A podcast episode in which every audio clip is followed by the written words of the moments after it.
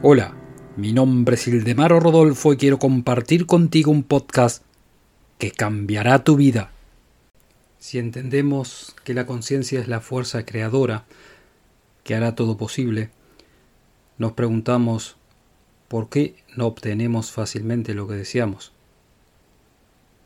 Algunas personas con una fuerte fuerza de voluntad logran guiar a otras para que sus deseos se hagan realidad.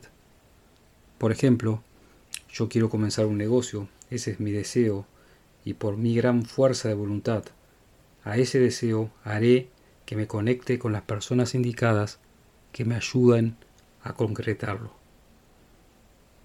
Esto es posible por mi poderosa fuerza de voluntad. Estas harán que transmita fuertes ondas energéticas. Personas con un fuerte deseo y una imaginación desarrollada tienen un poder extraordinario en la conciencia de otros.